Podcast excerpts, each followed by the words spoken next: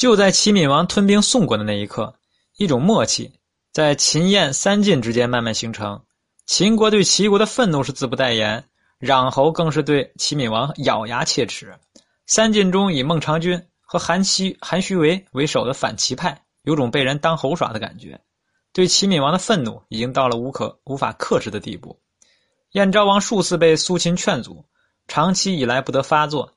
眼见齐闵王已经吞兵宋国，到达当初与苏秦议定的进攻时机，摩拳擦掌，准备与齐国大战一场。只有赵相李队依然坚定的站在齐闵王这边，不是因为与齐闵王情投意合，而是由于那定陶太过诱人。就在李队蛮有把握的等着齐闵王将定陶送上时呢，苏秦展开了最后的外交行动。此时的苏秦在经历过近一年的闭关修炼后，已经不是以前的苏秦了。他在长期的独处中练就了一双火眼金睛。从纷繁复杂的时局中发现了事情的关键。苏秦获得自由后，回到齐国，见到齐闵王，他就发出了杀招。此时的齐闵王因攻宋行动大功告成，正处在最兴奋的状态下。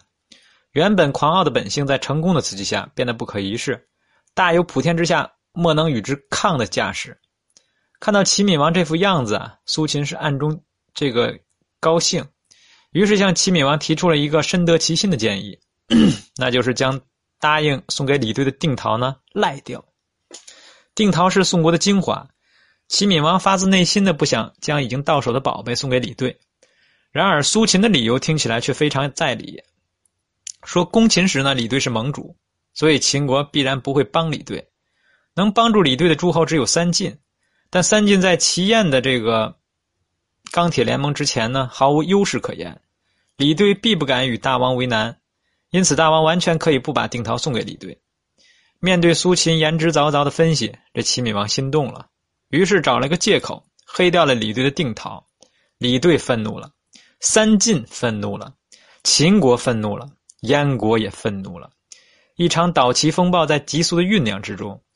由于齐闵王做的实在过分，导致原本耗时费力的外交行动在很短时间内便初具规模，对齐国的仇恨成了各国之间的强力粘合剂。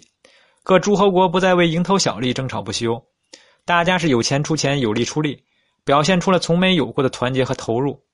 作为五国中实力最强大的诸侯，秦国责无旁贷的扮起这个推手的角色。公元前二百八十六年，秦国实在无法忍受齐国破宋后表现出来的狂妄，同时也有感于攻齐时机的成熟，宣布要带头发起攻齐的行动。秦昭王当众表态说：“这个齐王数次与我为盟。”却又数次主动破坏盟约，率领天下诸侯攻我。当今之事啊，天下有秦无齐，有齐无秦。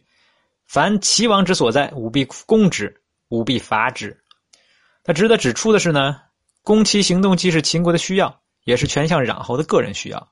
穰侯早就对定陶垂涎欲滴，此时正欲发动发起这个天下攻齐行动，从齐闵王手中夺取梦寐以求的定陶。秦国振臂一呼。天下诸侯纷纷响应，孟尝君与魏冉展开了紧密的磋商，在攻齐仪式上达成默契。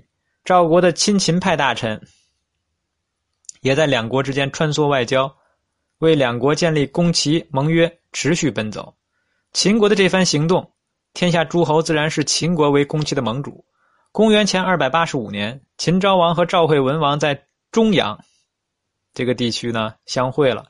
两国元首在攻齐仪式上达成共识，这意味着攻齐行动板上钉钉了。赵国是三晋的中流砥柱，有了赵国帮助，秦国便有恃无恐，立即采取了军事行动。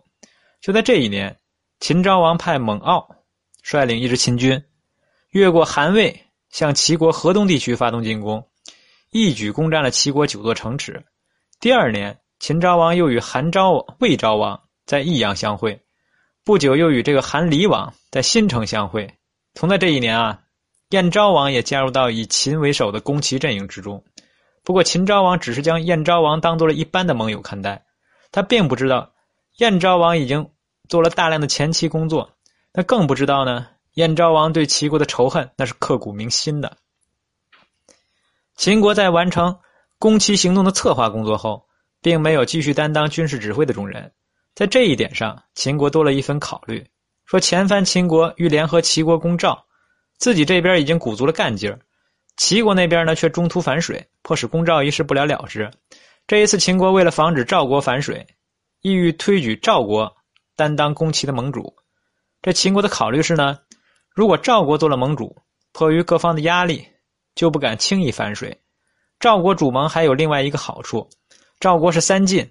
燕国和秦国联系的枢纽，能够有效协调各国的行动。说为了让赵国的甘当盟主，将攻齐行动推行到底，秦国向赵国许下了慷慨的承诺，说攻齐事成，赵国将从齐获得大量的土地。对于实惠，这权相李队从来没有拒绝过，因此代表赵国与秦国达成协议。攻齐之战啊，事关秦国的天下战略。一旦成功，将意味着秦国。少了一个最强劲的对手，所以秦国上下非常重视这个难得的历史机遇。秦昭王分别向攻齐欲望最强烈的燕国和赵国派出了质子，以稳定秦赵燕三国之间的同盟关系。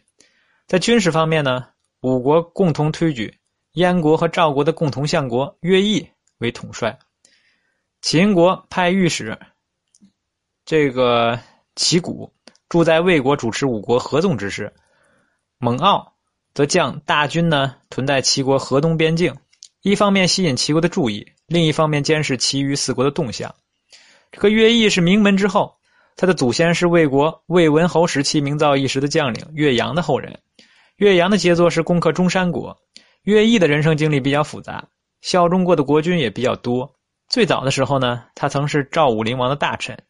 燕昭王之所以能在国破之后成为燕国的国君。是赵武灵王接受了乐毅提出的“和楚魏而伐齐，存燕”的建议。后来赵武灵王饿死沙丘公之后，乐毅丧失明主，游荡到魏国，恰逢燕昭王黄金台延请人才，才离开魏国来到燕国。在燕国呢，乐毅因为军事特长，备受燕昭王重用。此番攻齐啊，被推为燕国和赵国的相国，以及五国联军的统帅。在这一刻。齐国的边界上汇聚了有史以来最强大的攻击力量，有秦赵两大强国的精诚团结，有燕国的十年磨一剑，有当时最精锐的军队、最优秀的外交家和最卓越的将领，他们的目标只有一个，那就是攻灭齐国。完。